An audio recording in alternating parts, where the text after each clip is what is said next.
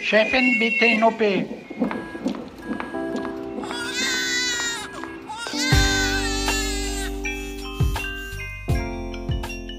Hallo und herzlich willkommen zum Güncast, der vollkommen unzensierten Sprechstunde.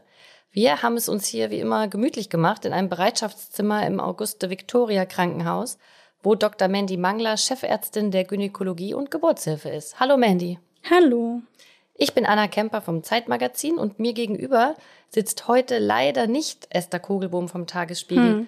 Esther ist nämlich äh, zu Hause in Quarantäne und deshalb schwitzen Mandy und ich hier heute in diesem kleinen Zimmer alleine vor uns hin.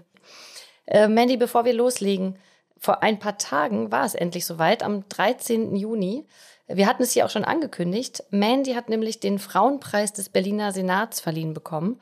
Eine Auszeichnung, die der Senat an weibliche Persönlichkeiten der Stadt Berlin vergibt die durch ihr Engagement in herausragender Weise für die Emanzipation der Geschlechter gewirkt haben. Und wir waren alle dabei und wahnsinnig stolz und es war eine wirklich ganz, ganz tolle Veranstaltung im Roten Rathaus mit wunderbaren Festreden auf dich, liebe Mandy. Erzähl doch mal kurz, wie der Abend für dich war und vor allem auch, was du mit dem Preisgeld vorhast. Ja, das war natürlich sehr, sehr schön. Es war ein toller, großer Raum und ganz viele Menschen, die mich auf den Weg begleitet haben oder mit denen ich auch gemeinsam wirke, waren da und meine Familie, Freundinnen und es war alles sehr, sehr schön. Kann man sich auch auf YouTube nochmal angucken, wenn man möchte. Und äh, mit dem Preisgeld würde ich extrem gerne, weil ihr wisst ja, mich wurmen die Quoten von Medizinkongressen, also die ähm, sind eben sehr männlich dominiert und die zähle ich ja immer aus. Habe ich ja so einen kleinen Spleen, dass ich dann immer die Quote von den Kongressen auszähle und die liegt ja ungefähr so bei 16 Prozent.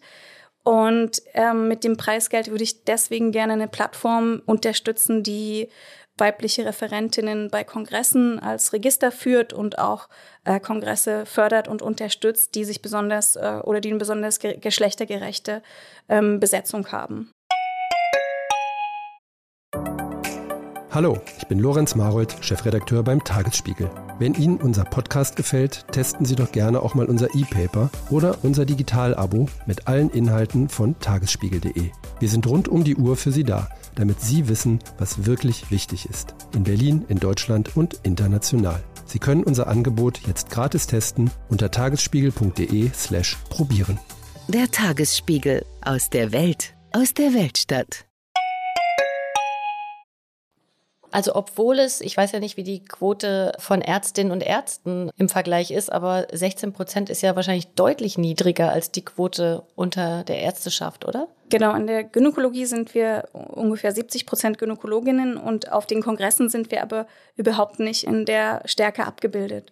Ja, da ist 16 Prozent natürlich dann ja. wirklich, da gibt es einiges zu tun mhm. äh, für diese Organisation, die du da unterstützen wirst und wir sind sehr gespannt, wie sich das entwickelt. Ich war ja leider bei der letzten Aufnahme nicht dabei, weil ich im Urlaub war. Aber ich habe natürlich brav reingehört und ich fand die Folge echt übel. Also es ist natürlich ein Karlauer, den ich nur machen kann, weil mir nie während der Frühschwangerschaft schlecht war. Ja, das war ja unser Thema beim letzten Mal und wir haben zu unseren letzten beiden Folgen auch von euch, liebe HörerInnen, Rückmeldungen bekommen und auch berechtigte Kritik, die wir natürlich nicht verschweigen wollen. Ne? Das ist hier ein partizipativer Podcast, da kann man mitmachen und ähm, deswegen besprechen wir das jetzt. Ja, in der Folge zum Schwangerenpass, da schrieb uns eine Hörerin, dass wir zu Unrecht etwas salopp über den Fundusstand geredet hätten und ob der wirklich im Schwangerenpass verzeichnet sein soll. Ja, also wir haben so ein bisschen salopp gesprochen darüber, dass man den Fundusstand noch so, so tastet, aber das ist natürlich ein total probates Mittel. Ich glaube, ich war irgendwie so total begeistert auf so eine Ultraschallwelle und deswegen habe ich das dann so zu Unrecht so ein bisschen äh, in den Hintergrund gestellt. Aber Fundus tasten, also die Gebärmuttergröße nach der Geburt tasten, das ist natürlich ein sehr wichtiges Element und die Hörerin, die uns geschrieben hat, die selbst Hebamme ist, merkte richtigerweise an, dass der Fundusstand für Hebammen ein sehr gutes und probates Mittel bei der schwangeren Vorsorge oder Nachsorge ist und bei der postpartalen Betreuung auch. Und diese Fundusstandmessung, die wird eben auch von Hebammen natürlich durchgeführt. Wir schreiben uns das hinter die noch feuchten Ohren und versprechen im weiteren Verlauf der Schwangerschaft unserer imaginären Person, die Hebammen, natürlich weiter mitzudenken. Die zweite Kritik gab es an unserer Folge zur Schwangerschaftsübelkeit. Die Kritik, die zielte ab auf den Zusammenhang zwischen psychischen Faktoren und Hyperemesis. Genau, und wir haben das ähm, sozusagen auch als Faktor der Hyperemesis erwähnt.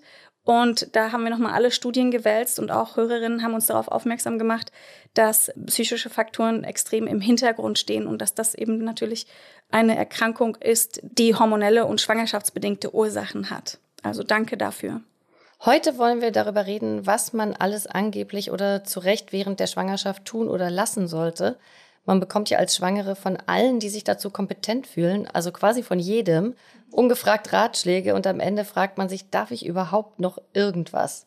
Aber vorher wollte ich noch mal was ansprechen, was außer Übelkeit noch zum Thema Beschwerden in der Frühschwangerschaft gehört, und zwar diese unglaubliche Erschöpfung. Und weil Esther ja heute nicht hier sein kann, aber äh, ihr zu dem Thema da einiges einfällt, ähm, haben wir sie gebeten, das mal als Sprachnachricht aufzunehmen und äh, wollen jetzt mal Esther zum Thema Müdigkeit in der Frühschwangerschaft zu Wort kommen lassen. Ja, ganz viele liebe Grüße aus dem Quarantänehaushalt. Schade, dass ich heute nicht dabei sein kann, aber ich erzähle euch trotzdem was zum Thema Müdigkeit in der Schwangerschaft, in der Frühschwangerschaft. Und bei mir war das so, dass ich wirklich meinen Tag danach geplant habe, wann ich Zeit habe, mich mal kurz zehn Minuten hinzulegen. Und neulich habe ich in meinem Handywecker noch ganz seltsame Handyweckzeiten gefunden. Zum Beispiel 14.25 Uhr oder so. Und ich glaube, dass die noch aus dieser Zeit kommen, weil ich konnte natürlich nicht lange schlafen, weil ich auch gearbeitet habe, aber ich habe mich zwischendurch immer wieder hingelegt, wenn es gar nicht mehr ging und habe mir dann den Handywecker auf irgendwelche Zeiten gestellt. Dafür konnte ich nachts überhaupt nicht schlafen. Also es war so, immer wenn eigentlich die Zeit gewesen wäre, zu chillen und zu schlafen, konnte ich es nicht. Und immer wenn die Zeit nicht dafür war, war ich wirklich hundemüde. Mandy, wie war das bei dir? Ja, ich konnte auch quasi 24 Stunden am Stück schlafen, also zumindest in der ersten Schwangerschaft. Danach erübrigt sich das ja so ein bisschen. Und das liegt auch am Progesteron und ähm, an dem energetischen Aufwand, den die Schwangerschaft bedeutet. Also man produziert ja da ähm, ja, Knochen, Zähne, Organe und so. Und das ist halt energetisch sehr aufwendig. Und das Progesteron, das führt auch zu relativer Müdigkeit und deswegen kann man so lange schlafen. Mm, ich war da so müde, dass ich praktisch gar nicht mehr stehen konnte. Manchmal, also im Supermarkt an der Kasse, da habe ich mich echt mehr oder weniger so auf den Wagen gelegt, um diese Wartezeit durchzustehen. Mhm. Und ich hatte äh, schon vor dem Schwangerwerden eine kurze Reise mit einer Freundin nach Teheran und Isfahan geplant, die dann so in der zehnten Woche der Schwangerschaft lag. Und ich habe echt in den Wochen davor immer gedacht, ja, also das wird super. Ich werde einfach tagsüber im Hotel liegen und meine Freundin diese ganzen Sehenswürdigkeiten abklappern lassen, weil ich es mir einfach echt nicht vorstellen konnte, auch nur eine Stunde so irgendwo rumzulaufen. Und dann aber interessanterweise war diese ähm, Erschöpfung kurz vor der Reise von einem Tag auf dem anderen vorbei. Was passiert in deinem Körper, Mandy? Wird da irgendwas umgestellt ähm, nach dem Ende des ersten Drittels der Schwangerschaft? Ja, also die Hormone ändern sich dann, wenn die Plazenta die Versorgung übernimmt, aber man wird trotzdem auch von Hormonen überschwemmt. Und das ist schon auch interessant, warum es dann in so großen Schritten oft besser wird oder so scheinbar schlagartig. Es gibt dazu wenig Studien, die sich angucken, woran das jetzt genau liegt, wie das körperliche mit dem hormonellen zusammenhängt.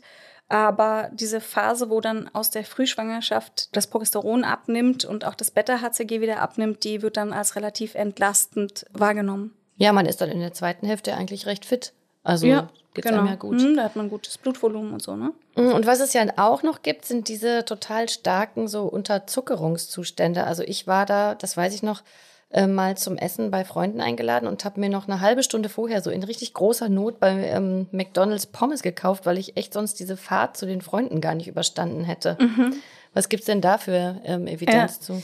Ja, da gibt es eine schöne Studie aus London, die beschäftigt sich mit metabolischen äh, Notfällen in der Schwangerschaft. Also alles sowas, was mit äh, Unterzuckerung zum Beispiel zu tun hat. Und weil der Körper eben so viel Energie braucht, um diesen kleinen Zellhaufen weiterzuentwickeln, da kommt es eben dazu, dass manchmal die Energie aufgebraucht ist und man dann halt hypoglykäm wird, also unterzuckert.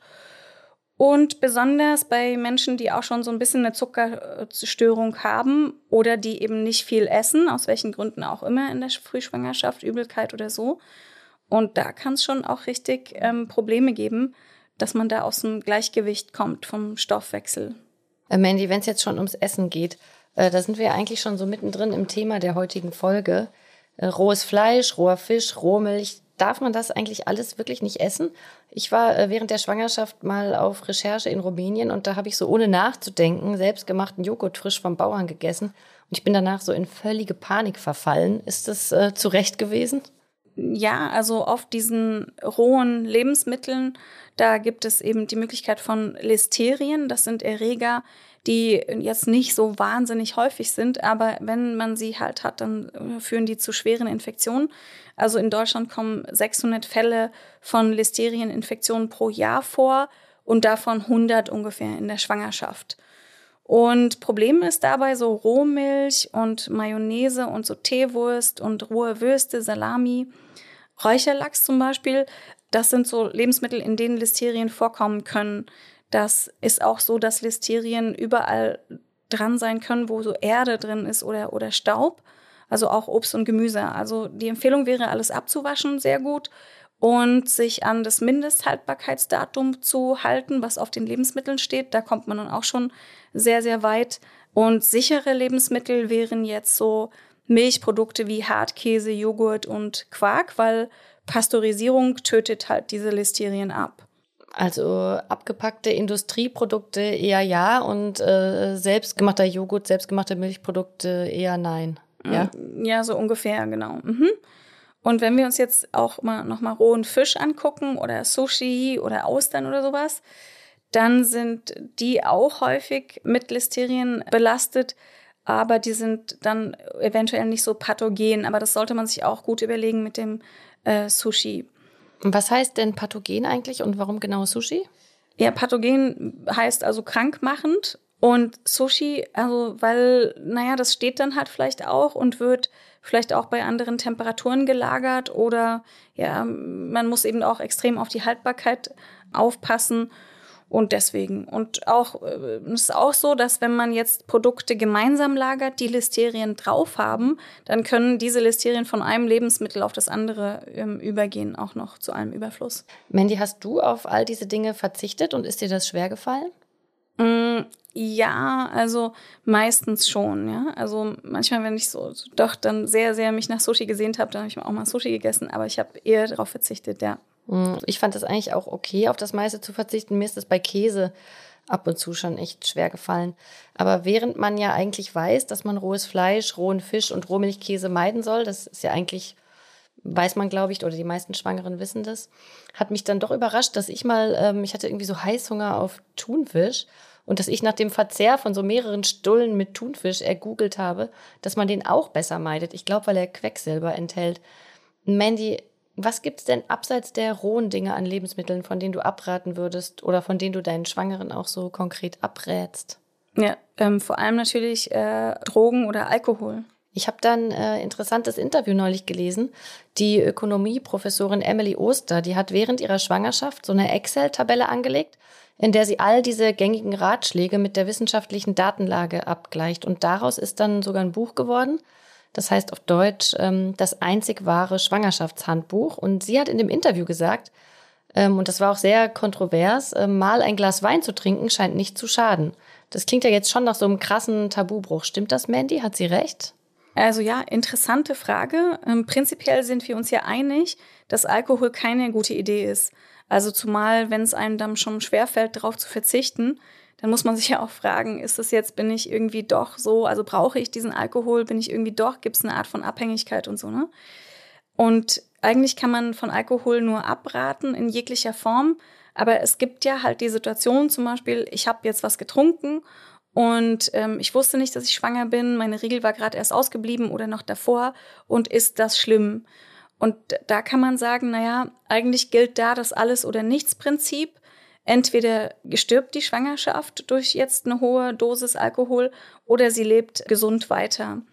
Und insgesamt gibt es wenig Studien zu diesem Thema und alle Studien zum Beispiel in Tiermodellen, die sagen, dass Alkohol auch das Milieu im Eileiter stört und halt schon auch schon ganz früh in der Schwangerschaft Beeinträchtigungen hervorrufen kann. Also von daher ist es schon gut, nicht zu trinken. Aber wenn man jetzt sozusagen vor Ausbleiben der Regel was getrunken hat, dann kann man auch ähm, sich eigentlich darauf verlassen, dass dieses Alles- oder Nichts-Prinzip gilt. Und was ist mit dem Rauchen? Schadet da auch jede einzelne Zigarette?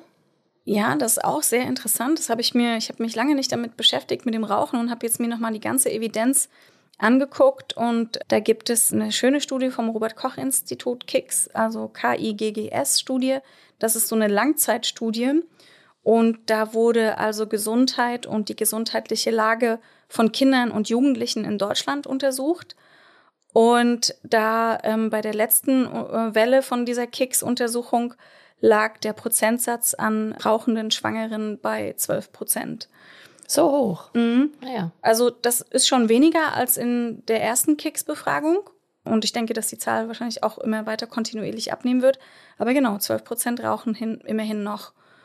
Und in diesem Factsheet zu der Studie steht eben auch, ja, also es ist schon so, dass Rauchen eine Reihe an negativen Effekten auf die fetale Entwicklung verursacht. Also das ist direkt so, dass das Nikotin die Plazentaschranke passiert. Also wenn ich rauche und Nikotin in mein Blut kommt, dann kommt es auch in das Blut des Embryos oder des Feten. Und deswegen ist es halt also nicht so günstig. Und je später in der Schwangerschaft, desto mehr merkt auch dieser Fötus das Nikotin. Und man hat eben herausgefunden, dass diese Kinder dann schwerwiegende gesundheitliche Probleme entwickeln können. Also ähm, hormonelle Probleme, Atemwegs- und Herzkreislauf und auch neurologische, ja, Lernschwierigkeiten und so. Und auch diese elektronischen Zigaretten, die sind auch noch nicht zu Ende untersucht. Also, tja, jede Zigarette, die man nicht raucht, ist ähm, ja gut. Ja, für viele ist das ja jetzt leichter gesagt als getan, mit dem Nikotin aufzuhören. Ähm, gibt es dazu irgendwelche Ratschläge, wie das am besten geht? Ja, da gibt es so eine Reihe an Beratungsmöglichkeiten, auch über die eigenen Krankenkassen meistens. Und so Interventionen oder so Gespräche und so, die sind dann halt immer so, naja, so nicht so ganz so hilfreich vielleicht, aber wenn man incentiviert, also wenn eine Belohnung verknüpft ist sozusagen mit dem Aufhören des Rauchens, also wenn man da irgendwie Punkte sammeln kann bei der Krankenkasse oder irgendeinen anderen Benefit davon hat, dann ist es erfolgsversprechender, sagen Studien. Ja, viele Frauen aus meinem Bekanntenkreis sind so tatsächlich dann vom Rauchen eigentlich weggekommen durch diese lange Zwangspause. Mhm. Ja, genau, eine gute Möglichkeit, was ja, für seine Gesundheit zu absolut. tun. Ne? Und ähm, wo wir jetzt schon bei allen möglichen Drogen sind, was ist denn mit der wichtigsten Droge überhaupt, mit dem Kaffee? Also bisher dachte ich immer, so ein bis zwei Tassen Kaffee sind okay. Das findet man auch oft so, diese Zahl. Aber in der Vorbereitung habe ich gemerkt, dass das dann doch ein bisschen ähm, man differenzierter betrachten sollte. Und da gibt es schöne Studien aus Island und aus Norwegen, habe ich auch eine gefunden. Und diese norwegische Studie, die ist spannend, weil die 50.943 Mütter untersucht hat zwischen 2002 und 2008 und die hat sich angeguckt, wie viel Koffein hat diese Mutter zu sich genommen und was passiert mit diesen Kindern. Und die konnte also einen Nachweis bringen, dass diese Kinder übergewichtig sind äh, und ein erhöhtes Risiko sozusagen haben. Und deswegen, tja, muss man sich das auch überlegen, wie viel Kaffee nimmt man zu sich.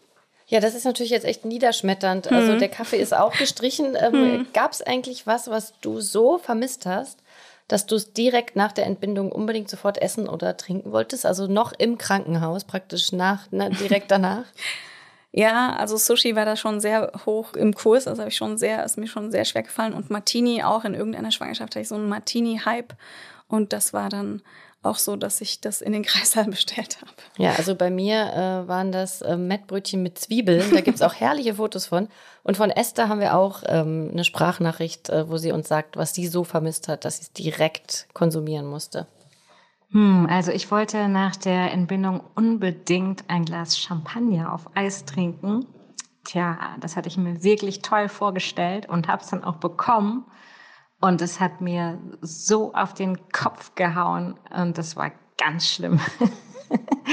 ähm, ich war wirklich verkatert, schon nach wenigen Schlucken und der Kater setzte auch nicht erst am Folgetag ein, sondern einfach eine halbe Stunde später. Und ich bereue es heute noch. Der schöne Champagner, total unnütz. Ähm, kommen wir mal zu einem weiteren Punkt, über den man sich äh, viele Gedanken macht, wenn man schwanger ist, Medikamente.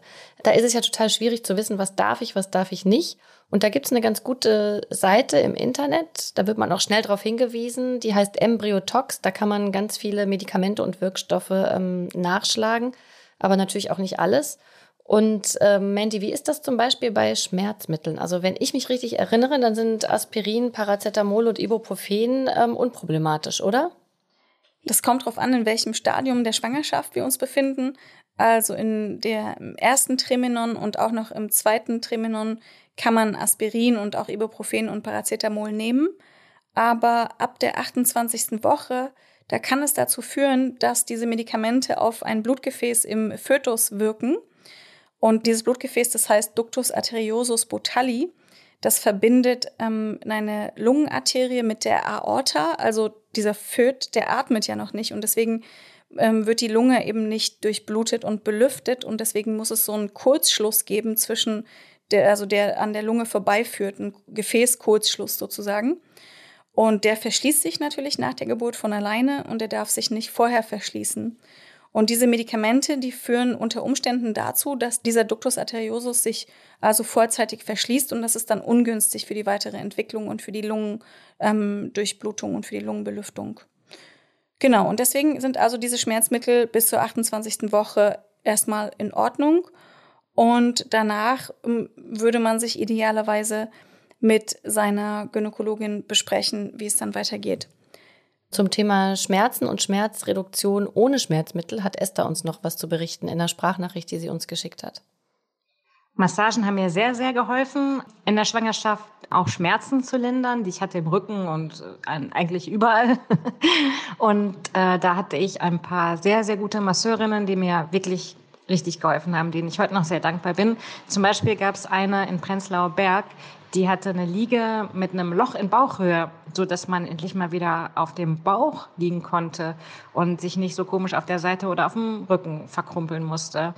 Das fand ich super. Außerdem ähm, gehe ich schon seit Jahren zu der äh, Thai-Masseurin meines Vertrauens, die auch da sehr gut an mir gewirkt hat und die natürlich mich auf der Seite liegend so massiert hat, äh, dass ich richtig super fand. Und ähm, kleine Anekdote, mein mittleres Kind ist tatsächlich nur wenige Stunden nach einer ihrer äh, Massagen termingerecht geboren worden. Und ich glaube, dass das eine relativ leichte Geburt war, äh, lag auch mit an ihr. Ja, das ist lustig. So, so eine Kohle, wo dann man den Bauch reinlegt und dann auf dem Bauch liegen kann. Das ist auch wirklich, da hatte ich auch so Fantasien davon, als ja, ich schwanger war. Das möchte man in sein eigenes Bett eigentlich so reinschneiden. Die Matratze ja, genau. ab irgendeinem bestimmten Zeitpunkt.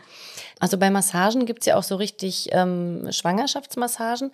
Was ja aber auch oft gut tut bei so Rückenschmerzen und Verspannung und so, ist ein heißes Bad, Mandy. Wie sieht's denn da aus, wenn man äh, schwanger ist? Kann man das machen oder ja, sollte man besser also, nicht? Warmes Bad ist auf jeden Fall eine schöne Sache. Ne? Das entspannt und hat ja auch was Wohltuendes und das ist ungefährlich. Sollte nur nicht zu heiß sein, wahrscheinlich. Ja, genau, nicht zu heiß. Und wenn man irgendwelche Erkrankungen oder vorzeitigen. Herzlich willkommen zu Tatort Berlin, dem True Crime Podcast des Tagesspiegels. Ich bin Sebastian Leber. Und ich heiße Katja Füchsel. Es geht um Körperverletzung, um Entführung, aber auch um Mord und Totschlag. 77 Jahre lang hat sich ein Justizbediensteter aus Berlin nie was zu Schulden kommen lassen, bis er nach fast 40 Jahren glücklicher Ehe seiner 78 Jahre alten Frau ein Kissen aufs Gesicht drückt und sie tötet. Wir werden heute die Frage klären, was es für Folgen hat, wenn man einen Polizeibeamten in aller Öffentlichkeit bedroht mit Sätzen wie Ich schwöre, ich fick dein Leben. Es geht um den Prozess gegen den sogenannten Clanchef Arafat Abu Chaka und drei seiner Brüder. Unsere nächste Folge, da ist alles ganz anders, als es zunächst scheint. Hört rein bei Tatort Berlin, dem True Crime Podcast des Tagesspiegels. Abonniert Tatort Berlin jetzt, um keine Folge zu verpassen.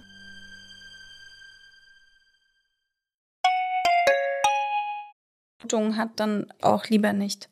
Aber zurück zu den Medikamenten. Also das Problem ist ja, dass man bei vielen Medikamenten einfach gar nicht weiß, ob sie gefährlich sind oder nicht. Da hilft auch manchmal Embryotox nicht weiter, weil an Schwangeren ja aus guten Gründen nicht so viele Medikamententests und Studien durchgeführt werden. Aber äh, Mandy, wie ist das denn bei Medikamenten, die die Schwangere vor der Schwangerschaft eigentlich regelmäßig brauchte? Also zum Beispiel Antidepressiva. Gibt es da Studien zu? Ja, zu Antidepressiva gibt es eine sehr gute Studienlage. Zum Beispiel ein gängiges Medikament, das ist Amitriptylin.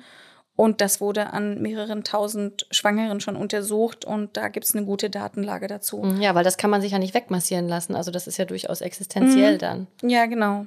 Also im Zweifelsfall dann rücksprechen mit der Gynäkologin. Mhm. Und was ist, wenn man äh, ernsthaft erkrankt und Antibiotika braucht? Bei Antibiotika, da gibt es auch zahlreiche Studien und da gibt es auch eine sehr gute Datenlage. Da gibt es viele, die man nehmen kann. Das ist nicht so kompliziert. In dem Bereich Medizin fällt ja auch das Röntgen und da ähm, wissen ja die meisten, dass das irgendwie mit ähm, Schwangerschaft problematisch ist, weil man ja immer gefragt wird, ob man schwanger ist oder schwanger sein könnte, bevor man geröntgt wird.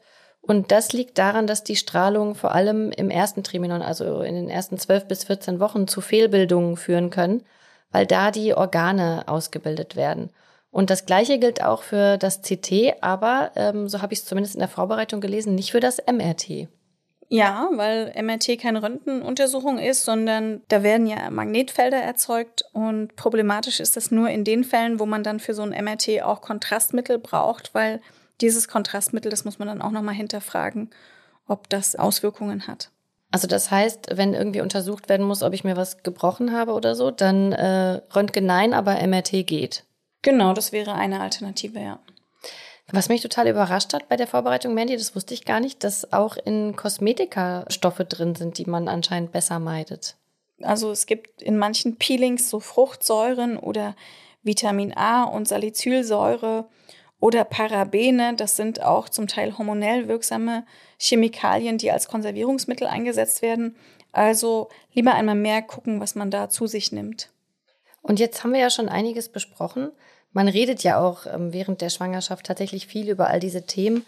Aber vor allem bekommt man ja auch ähm, oft ungefragt Ratschläge oder Belehrungen. Also ich muss ehrlich sagen, dass das für mich zu einem großen Thema gehört, weswegen mir Schwangersein auch sehr lange sehr suspekt war nämlich dass mit der Sichtbarkeit dieses Bauchs irgendwie dieser ganze Körper so öffentlich wird. Also weißt du, was ich meine? Mhm, dass ja. es plötzlich irgendwie so okay ist, wenn alle möglichen Leute ihren Kommentar dazu abgeben, ah, du hast ja kaum zugenommen oder Leute so ungefragt den Bauch anfassen, ähm, lauter solche Sachen.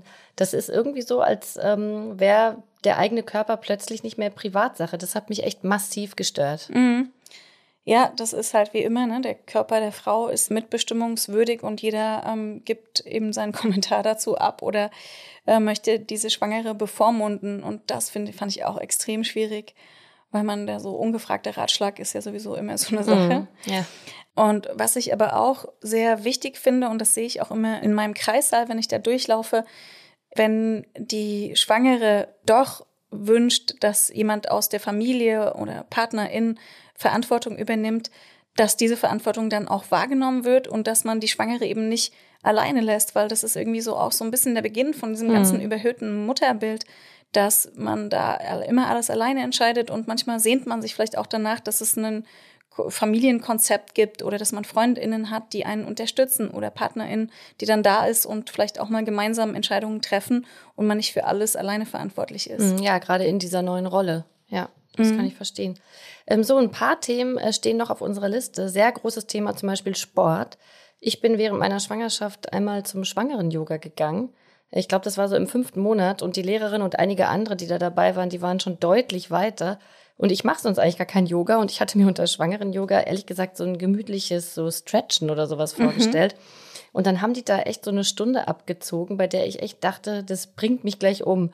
Könnte man vielleicht so als Grundsatz sagen, zumindest habe ich das daraus gelernt, man sollte jetzt nicht unbedingt den Ehrgeiz entwickeln, mit Sportarten in der Schwangerschaft anzufangen, die man vorher nicht betrieben hat.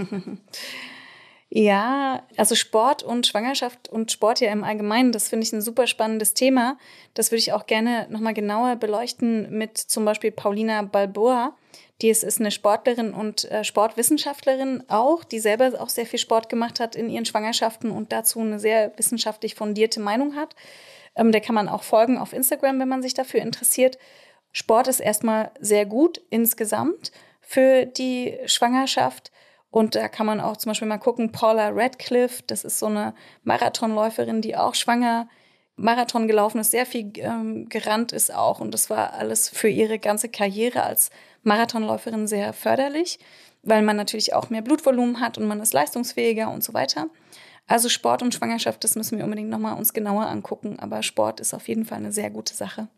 Ja, also in der Vorbereitung habe ich ähm, das alles nochmal nachgelesen. Ich habe selber nicht so viel Sport gemacht, weil ich auch sonst nicht so viel Sport mache. Ähm, hätte ich vielleicht auch mal machen sollen. Aber ich habe jetzt gelesen, dass Sportarten mit hohem Sturz- und Verletzungsrisiko nicht so gut sind und dass man vielleicht auch eine extreme Pulsbelastung vermeiden soll, also sich wahrscheinlich einfach nicht mehr anstrengen sollte, als man es ähm, trainiert ist.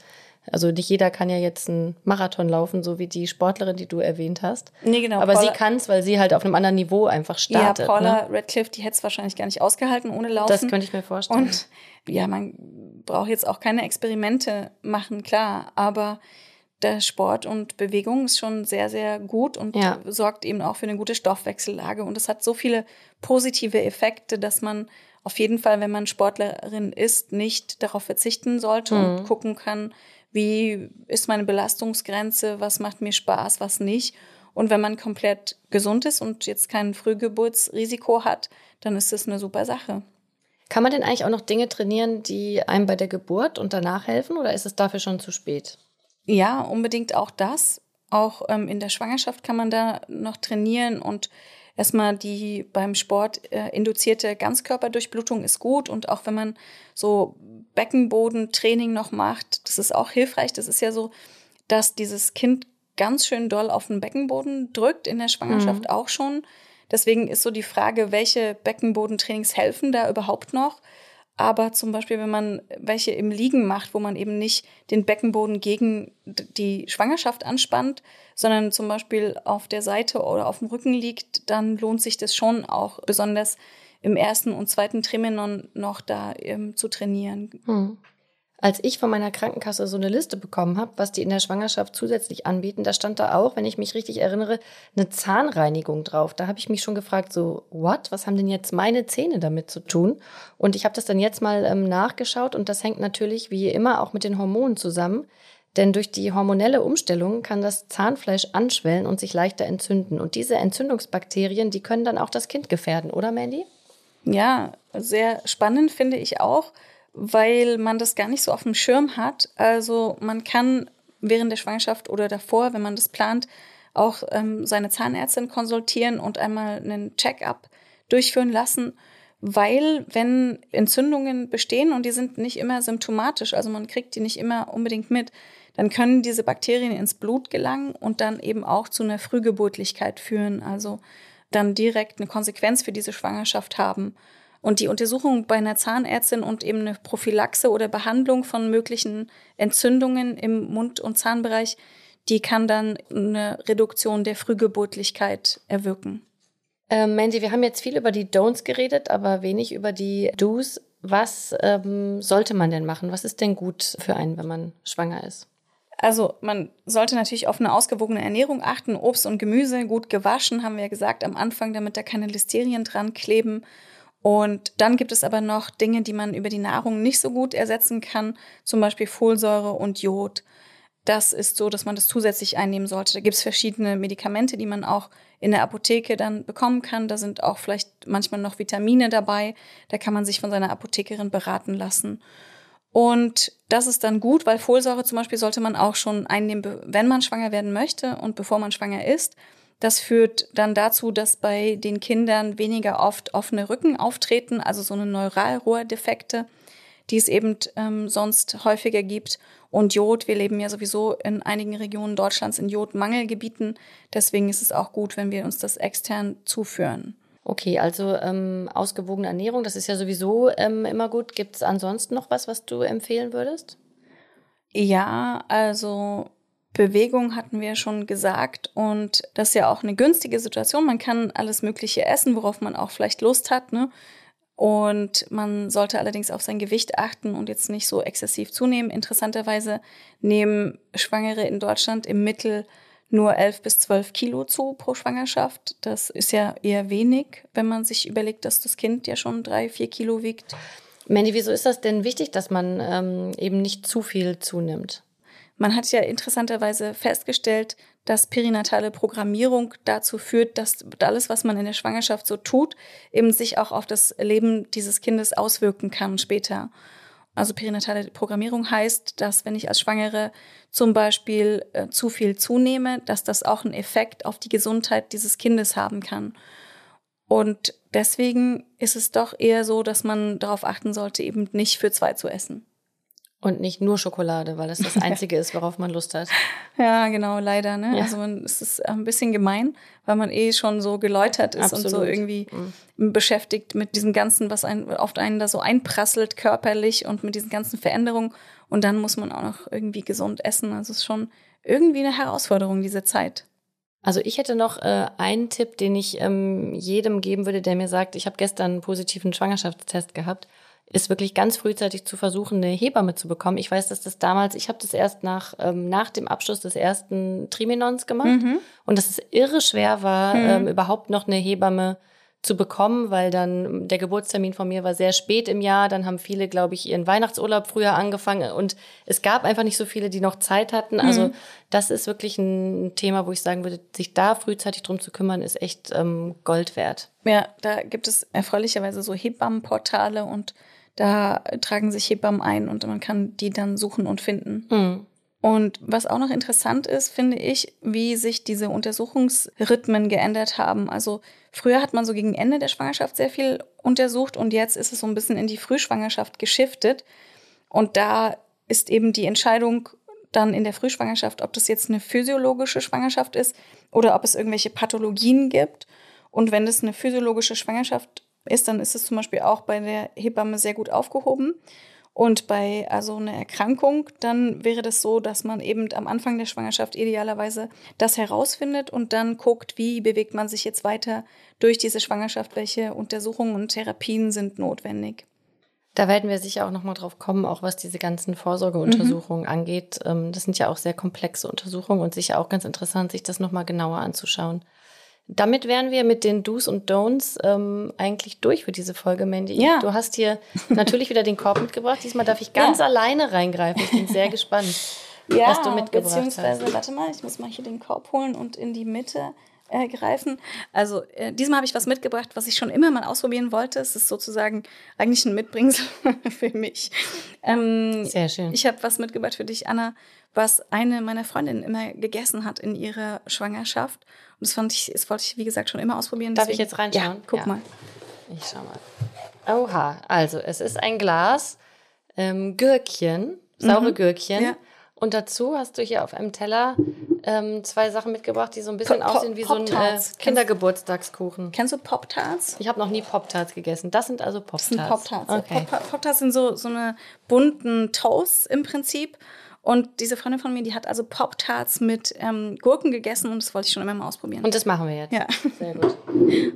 Also ich Pop-Tarts mache mal und die Gurken. Gurken auf. Ich habe äh, damals, als ich schwanger war, zum Geburtstag ähm, von einem Bekannten einen Schokoladenkuchen geschenkt Mhm. bekommen, wo so Gurken als Muster drauf waren. Das sah sehr lustig aus, aber ich habe davon kein Stück gegessen. Also was ich damals nicht gemacht habe, muss ich jetzt hier live im Podcast machen. Ich weiß nicht, ob das gut ist. Also gleichzeitig, ja. ja. Die Gurke mit dem Pop-Tart. Die Pop-Tart alleine schmeckt schon furchtbar. Mm. Ich finde es gar nicht so schlecht. Hm. In so Gurken ist ja auch mehr Zucker drin, als man denkt. Ja, interessant. Gut, aber also, ich finde die Pop-Tart jetzt ehrlich gesagt störender, störender als die Gurke. wir freuen uns auch, liebe HörerInnen, auf eure Berichte, was ihr so Interessantes gegessen habt während der Schwangerschaft und worauf ihr Appetit hattet. Also gerne schreiben. Ja, liebe HörerInnen, das war's jetzt äh, schon für heute. Ich würde jetzt diese Folge gerne beenden, damit ich nicht live diese Pop-Tart bis zum Ende essen muss. ja. Ähm, ich bedanke mich bei dir, liebe Mandy, wie immer. Ähm, auch bei Esther für ihre Sprachnachrichten. Natürlich bei unserem Techniker Markus Lücker und bei unserer Hospitantin Anni Dietzke. Und sag einfach bis bald. Bis bald. Ciao.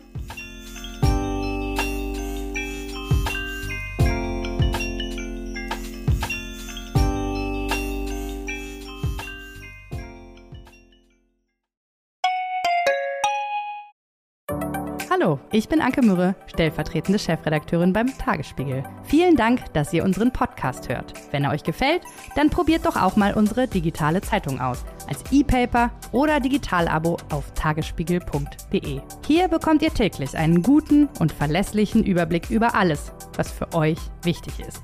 Aus Berlin, Deutschland und der Welt. Jetzt einfach gratis testen unter tagesspiegel.de slash probieren. Wir freuen uns auf euch. Der Tagesspiegel aus der Welt, aus der Weltstadt.